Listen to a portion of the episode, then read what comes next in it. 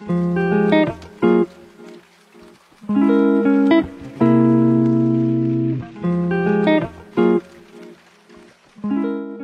buenos días con todos nuestros espectadores. El día de hoy nos encontramos en las instalaciones del Colegio de Contadores Públicos de Ancash. Por ello les agradecemos por habernos brindado este espacio para compartir con ustedes. Nos encontramos con el abogado John Quineche Miranda, especialista en Derecho Empresarial y Laboral, y vamos a llevar a cabo un tema que es interesante, ello a propósito de que se celebró el Día de San Valentín. Este tema es las prohibiciones amorosas eh, en el centro de trabajo ¿Qué nos comenta acerca de ello, doctor? Bueno, eh, gracias, gracias Pamela, gracias a todos por conectarse y eh, este tema, justo cuando se compartió en redes, recibieron muchos comentarios, muchas llamadas señalando que sí, se pueden prohibir las relaciones en el centro de trabajo. Yo como empleador puedo decirle a mis trabajadores que está prohibido a partir de la fecha para no tener problemas entre los trabajadores. Y surgieron muchas preguntas. Y es un tema debatible, ¿no? es un tema controvertido, porque digamos que parte de, nuestra vida, o gran parte de las horas del día, las pasamos en el centro de trabajo. Y por lo tanto, de esa convivencia que tenemos en la oficina, surgen relaciones sentimentales, amorosas, por la afinidad que se crea, por los momentos que se comparten. Entonces, este, existe estas, estas situaciones que van a surgir en cualquier centro de trabajo. Claro, doctor. Ahora este, creo que muchos tienen interrogante. ¿Y qué pasa si yo mantengo esta una relación amorosa con mi compañero o compañera en el centro de trabajo? ¿Qué, qué dice la regulación de nuestro Perú? ¿Qué dice la normativa? En el Perú no hay una prohibición expresa. O sea, en, en el país no hay, no existe una norma que diga prohibido las relaciones amorosas en los centros de trabajo. No existe. Pero este, lo que sí genera controversia es esta potestad de dirección del empleador respecto a si puede regular de repente no la relación amorosa, sino los efectos de esta relación que puedan perjudicar el centro de trabajo, las relaciones laborales. Por ejemplo, ¿no?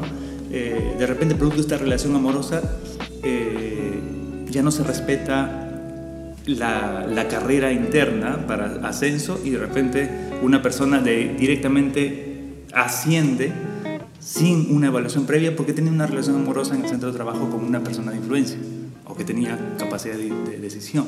Entonces, estos efectos negativos son los que el empleador podría regular. Pero en el Perú, efectivamente, eh, digamos que no existe una prohibición como tal.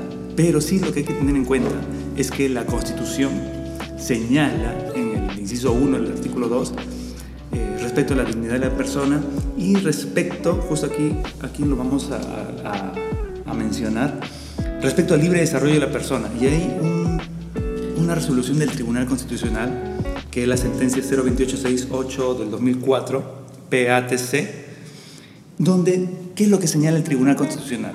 Para tenerlo en cuenta y ponernos en este contexto legal respecto a este análisis que estamos desarrollando.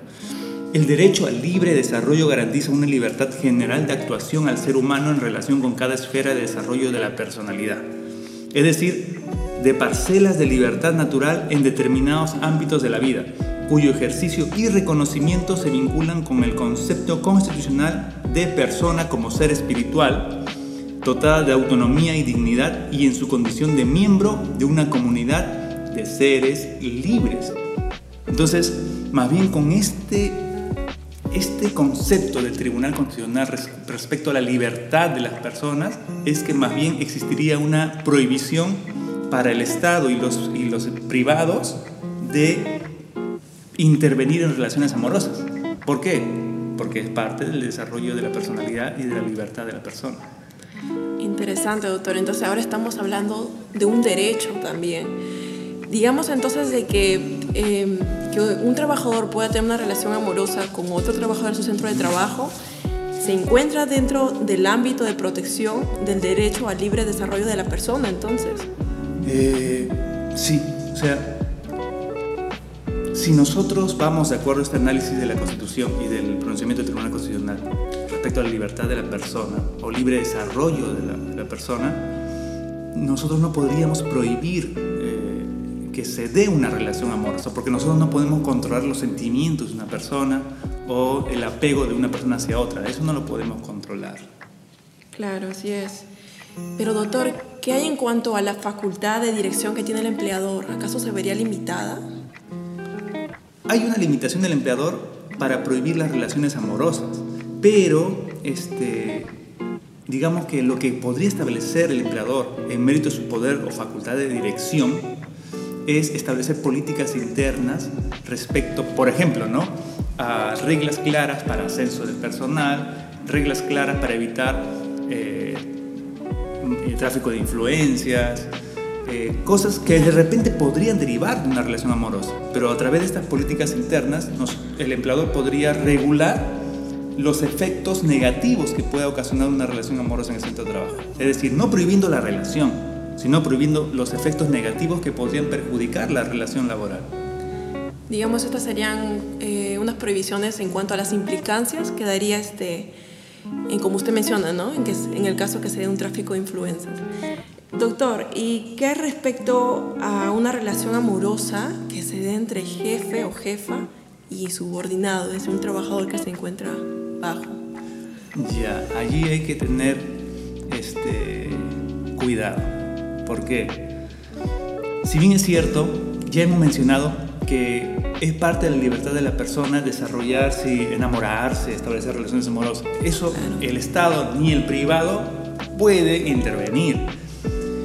Pero lo que hay que tener mucho cuidado es cuando esta relación, que, a ver, que normalmente surge en estas, eh, digamos, situaciones de jerarquía donde un subordinado con su jefe crean una relación amorosa, ahí hay que tener cuidado. ¿Por qué? Porque podrían darse situaciones de hostigamiento.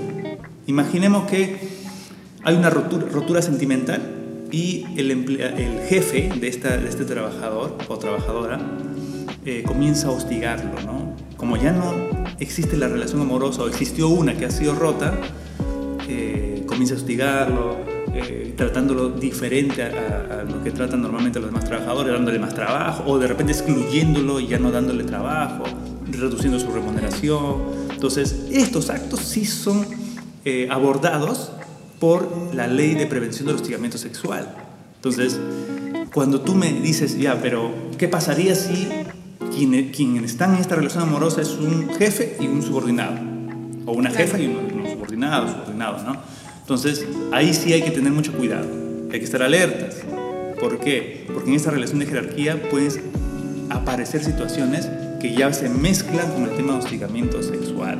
Y aquí, en la norma de hostigamiento sexual, aquí les voy a mencionar qué es lo que dice. El artículo 4 del decreto de de la ley 27942 señala como concepto hostigamiento sexual, para tenerlo en consideración. ¿Qué dice? El hostigamiento sexual es una forma de violencia que se configura a través de una conducta de naturaleza o connotación sexual o sexista no deseada por la persona contra la que se dirige, que puede crear un ambiente intimidatorio, hostil o humillante o que pueda afectar su actividad o situación laboral. Entonces, si nos encontramos en una situación en que existió una relación amorosa entre jefe y subordinado y debido a problemas de la relación, los cuales el Estado ni el privado se puede involucrar o intervenir, generan estas situaciones de hostigamiento, donde, como repito, ¿no? de repente hay una reducción de la remuneración, de repente hay una exclusión de las reuniones eh, u otras situaciones que puedan surgir, entonces allí sí mucho cuidado porque pueden estarse pueden estar apareciendo situaciones de hostigamiento sexual que tienen que ser abordadas por el empleador. Entonces, ¿qué se recomienda acá? Que parte de las políticas, como dije antes, parte de las políticas internas que el empleador, en mérito de su facultad de dirección, puede establecer para prevenir los efectos negativos de una relación amorosa en el centro de trabajo, eh, también dé mayor importancia a la prevención del hostigamiento sexual. Y no solo por, por, por, una recomendación, sino porque la ley nos obliga, cosa que muchos empleadores a veces desconocemos, ¿no? La ley nos obliga, por ejemplo, a tener un delegado que se encargue de prevención de hostigamiento sexual en el centro de trabajo y si son más de 20 trabajadores, un comité conformado por cuatro personas, dos hombres, dos mujeres, paritario, en el cual se, el cual se va a encargar de identificar y prevenir estas situaciones de hostigamiento sexual. Van a recibir las quejas de los trabajadores y van a recomendar una sanción al encargado de recursos humanos o al gerente. Entonces, este comité o el delegado van a tener que estar alertas a estas situaciones. No pueden prohibir, no puede el comité decir, bueno, a partir de la fecha, para evitar tanto problema, prohibido las relaciones amorosas. ¿no? No, no, no, no puede ser eso, pero sí podría sancionar los efectos negativos. De repente aparecen estos actos de hostigamiento. Entonces ahí sí, ¿sabes qué? Vamos a cambiar a esta persona de área o vamos a suspenderlo temporalmente. Se ven, se ven forma de solucionar y reducir estos riesgos laborales. Perfecto, doctor. Entonces, en sí, la regulación no, no prohíbe las relaciones amorosas, sino que serían las implicancias, las consecuencias de la relación amorosa, como usted lo ha mencionado. Doctor, esta situación la planteamos, digamos, en el sector privado, pero ¿qué pasa en el sector público? Ya, en el sector público eh, no existe tampoco una prohibición, pero hay una norma que habla sobre el nepotismo, que es la ley, aquí la vamos a tener, la ley 26771. El artículo 1 de esta ley, se los leo así rápidamente. Dice, sí, claro. Los funcionarios, directivos y servidores públicos o personal de confianza de las entidades y reparticiones públicas conformantes del sector público nacional, así como de las empresas del Estado, que gozan de la facultad de nombramiento y contratación de personal o tengan injerencia directa o indirecta en el proceso de selección, se encuentran prohibidos de nombrar, contratar o inducir a otro a hacerlo en su entidad respecto a sus parientes hasta el cuarto grado de consanguinidad, segundo de afinidad, por razón de matrimonio, unión de hecho o convivencia Entiéndase la prohibición a la suscripción de contrato de locación de servicio, contrato de consultoría y otro de similar. Entonces, con esta norma no están prohibiendo las relaciones amorosas en el sector público, pero sí se ponen en supuestos que no se tratan, por ejemplo, en el sector privado. ¿Por qué? ¿Qué pasaría si de la relación amorosa surgida en el centro de trabajo se casan?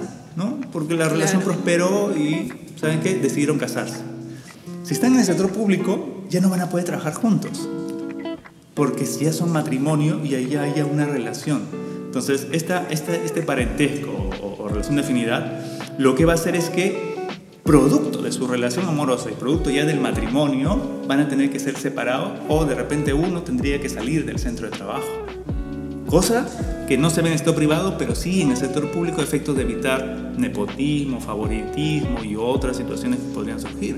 Son cosas, cosa claro, muy particular, ¿no? Sí. Es particular entonces esto del sector público y a considerar. Em, doctor, una pregunta.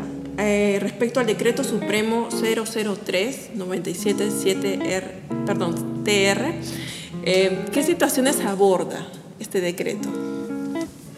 Este decreto supremo, que es el, el tubo del decreto legislativo 728, que es, digamos, toda la regulación laboral del sector privado, regresamos ahora al sector privado, ah, okay. este, no prohíbe las relaciones amorosas, pero eh, sí tiene algunas regulaciones en cuanto a la relación laboral o sanciones del empleador cuando, por ejemplo, eh, producto esta relación amorosa, ¿no? como decía al inicio, eh, hay un quebrantamiento de la buena fe laboral. ¿Por qué? Porque de repente el trabajador a su pareja o su subordinado de repente le da información confidencial de la empresa y esta persona lo divulga a terceros.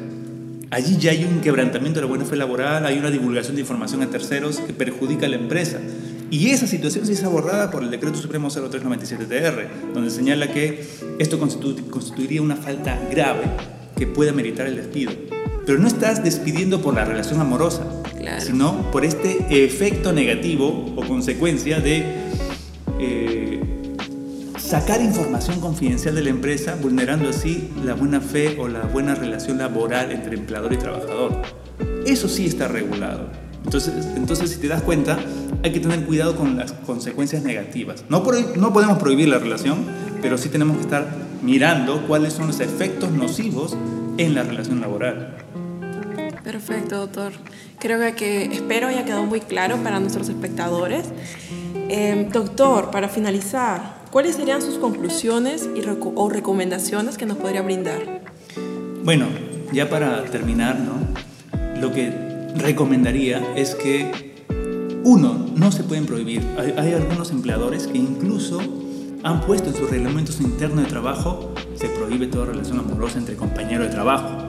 No, eso hay que tener cuidado porque eso es, estamos yendo contra el libre desarrollo de la persona y estaríamos, eh, digamos, eh, nos encontraríamos ante una estipulación nula. Y si despedimos a un trabajador solo por el hecho de tener una relación amorosa, se va a convertir en un despido nulo, que va a acarrear ¿qué? la reposición del trabajador o el pago de un mundo indemnizatorio. Entonces hay que tener cuidado los empleadores. No podemos prohibir las relaciones amorosas, pero sí podemos regular y estar vigilantes de los efectos nocivos que puedan ocurrir. De repente no ocurre, pero si ocurriese, ahí sí hay que tener mucho ojo. Estableciendo que políticas internas de desarrollo, de, crecimiento o de una carrera interna, cómo van creciendo, no por favoritismo, sino porque cumplen determinados requisitos o evaluaciones, por meritocracia. Por ejemplo, estableciendo eh, políticas sobre el tema de influencia, favoritismo que no puede darse, eh, estableciendo reglas claras respecto a, a, vulneración de la confidencialidad, por ejemplo. ¿no? Entonces, podemos reforzar la protección de la relación laboral sin atacar directamente a la relación amorosa, sino a los efectos... A las consecuencias, claro. Que puedan ser negativos a la relación laboral. Eso sería, esa sería mi recomendación. Perfecto, doctor. Muchas gracias. Le agradecemos. Em, agradecemos también al Colegio de Contadores Públicos de Ancash por habernos brindado sus instalaciones. Los esperamos este, en nuestra próxima sesión de Laboratorio Legal. Muchas gracias con todos. Gracias.